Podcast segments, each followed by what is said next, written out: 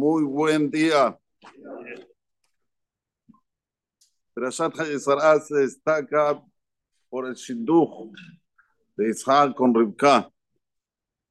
Como Abraham envía a su, a su, se puede decir, su sirviente, Eliezer, a buscar una mujer para su hijo Isaac, todas las orientaciones, un sinfín de detalles hay aquí en esta perashá como la Geshet un Shidduch, cómo una persona tiene que hacer, tiene que hacer para que su hijo tenga el mejor Shidduch, la preocupación del padre con relación al hijo, una de las mitzvot que son directamente obligatorias para el padre, no la madre. Como ya dijimos una vez, Ish se escribe con Yud, Aleph Yud Shin, da la sumatoria del 311, y ya se escribe Aleph Shin He, que suma 306. Hay cinco cosas que el hombre, a diferencia de 311 a 306, son cinco. Hay cinco cosas que el hombre tiene obligación que no tiene la mujer. ¿Cuáles son? Primera, Benit Milá. Mi la mulet beno. Abba. En la mitad de la mulet beno. Segunda, Pidiona ben. Si es primogénito, el padre tiene que le todo el cohen. Tercera, Bar mitzvah. ¿Sí? Cuando llega al bar mitzvah, el padre tiene que hacer una verajá, Baruch Shepetarani Cuarta, enseñarle un humanut, una profesión para que no sea ladrón el día de mañana. ¿Ok? Alguna, hay una cita que dice enseñarle a nadar. Ya explicamos que antiguamente la gente se manejaba mucho con barcos, con, estaban más en el río que en la tierra para ir de un lugar al otro. Entonces, tenían que enseñar a nadar porque si pasa alguna cosa, pueden salvarse la vida. Y la quinta cosa, llevarlo a la jupá. ¿Sobre quién recae? Sobre el papá. ¿Está bien? Entonces aquí Abraham va a cumplir este precepto de llevar a la jupá a su hijo Isaac. Creo que hay un sinfín de detalles con cómo le dice a Eliezer, a dónde tiene que... Cuidado con llevar a mi hijo afuera de Israel. Mi hijo se tiene que quedar en Israel. Vos tenés que buscar a la chica, traerla aquí. Y si no quiere venir, estás exento de mi Ok. Pero hay un detalle que no es menor, que no tiene nada que ver con el, el Shidduch Hatzmo, con el Basra, con eso que se engancha Isaac con Rivka, pero sí tiene que ver con la actualidad, actualidad pura. En un momento, cuando ya Eliezer se da cuenta que Rivka es la cocinada para su patrón Isaac, para la casa y la van, cuando ve toda la riqueza que tiene, 10 camellos, regalo para la hermana, oro, oro, oro, oro, oro. ¿Qué pasó? Agarró la envidia, se le fueron los ojos. ¿qué hizo? Plan 10. ¿Cuál es el plan 10? Le pongo un plato de comida, lo enveneno y me llevo toda la plata y salamat. ¿Hay un plan mejor que ese? Yo creo que no hay. Jamás se va a dar cuenta. están dando de comer, al revés va a decir, wow, gracias, me están dando de comer. Sin embargo, ¿cómo es que se salva Eliezer? Dice el Pasuk, Bayusam le fanar lejol. Bayusam, en el Sefer Torah, si van a ver, está escrito con dos yud. Se leería, se leería Bayisem, se lee Bayusam, pero si, si agarramos como está escrito en el Sefer Torah, se dice Bayisem. Y dice el Baal Aturim, Bayisem, Aarón, ¿cómo dice el Pasuk? Bayisem ba. ¿Qué quería Labán? Meterlo dentro del cajón. ¿Cuál cajón? Del finish. Se le acabó la vida. Sin embargo, ¿qué pasó? Merlo le dice este Eliezer, lo señor. No, no, no, no, no voy a comer. de baray. Hasta que hable lo que tengo que decir. Aquí dice el Balaturim que tenía que hacer la verajot.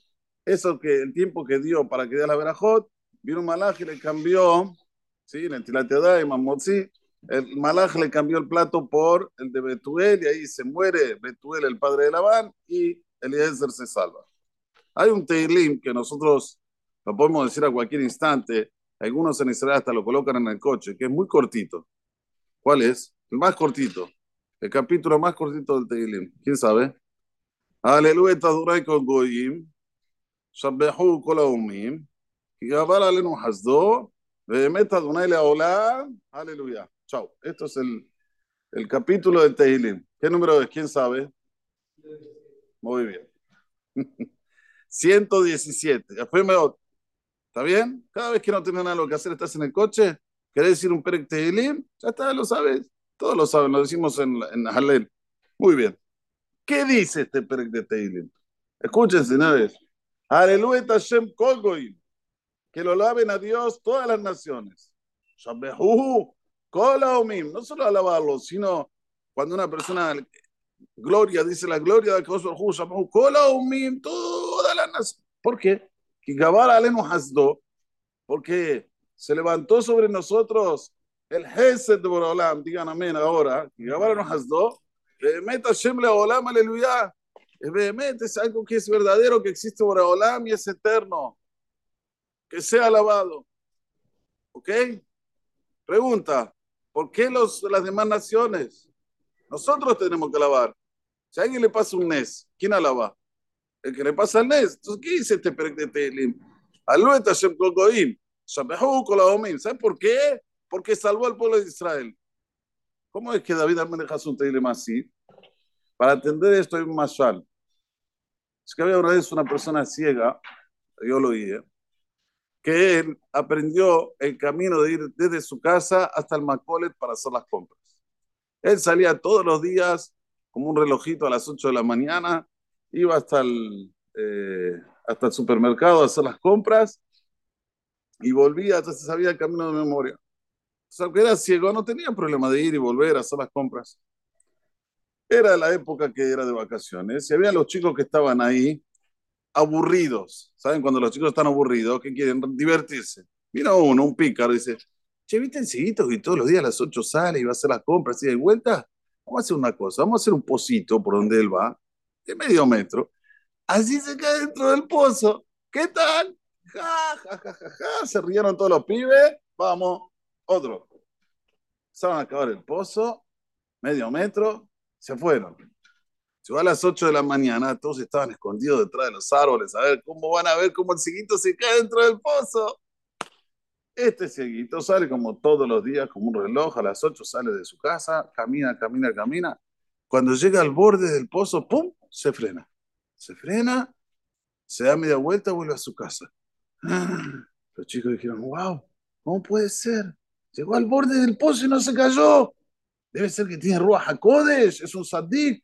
Barmenán, ¿qué hicimos? ¿Qué hicimos? Rápido salieron del escondite, taparon el pozo todo nuevamente, lo dejaron mejor que antes y se fueron a pedirles disculpas al ciego. Entonces vieron que el ciego volvió y no salía. Dijeron, bueno, seguramente estará muy enojado con nosotros. Empezaron a hacer vidú, hataí, al het, al hasta que el ciego sale. Cuando sale, va, se tiene sobre sus pies, perdón, perdón, no sabíamos. ¿Qué pasa? Si no, no, porque nosotros hicimos un pozo, y usted como es un saddik, un hasid, tiene mis dos seguros increíbles, y llegó hasta la orilla del pozo y volvió. Si no estoy entendiendo, ¿qué pozo, qué orilla, qué saddik, qué hasid? Yo salí, cuando hice así, vi que no tenía, me olvidé el monedero, volví a mi casa a buscar el monedero eso fue lo que pasó. No estaba ni enterado, ni sabía, ni me percibí. Entonces, ¿qué pasó? A ver, ¿qué ven aquí en este mashal? Los chicos alababan a quién? ¿A quién alababan? Al cieguito, pensando que era un sandico, un hasid. Cieguito ni estaba enterado. Así también los godim planean hacernos todo tipo de cosas.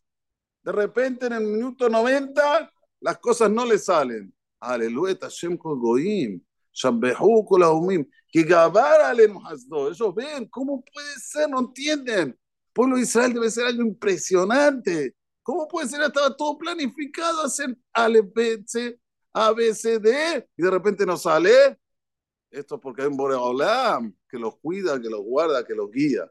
Esto es lo que tenemos que tener siempre en mente. Eliezer era un Ebed, pero era Ebed de Abraham. Él tenía un mishmar de Akadosh Barujú. En el momento que él dijo, esperen un poquito, yo antes de comer tengo que decir verajá, ahí entró Borobalam en acción y todo lo que había planificado con exactitud Labán no se cumplió. ¿Y quién se murió? Betuel. Que si estaba vivo Betuel, no iba a dejar salir a Ruká. el padre Betulel era un rasha.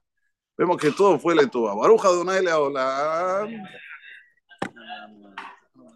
Rasá, mejores Israel.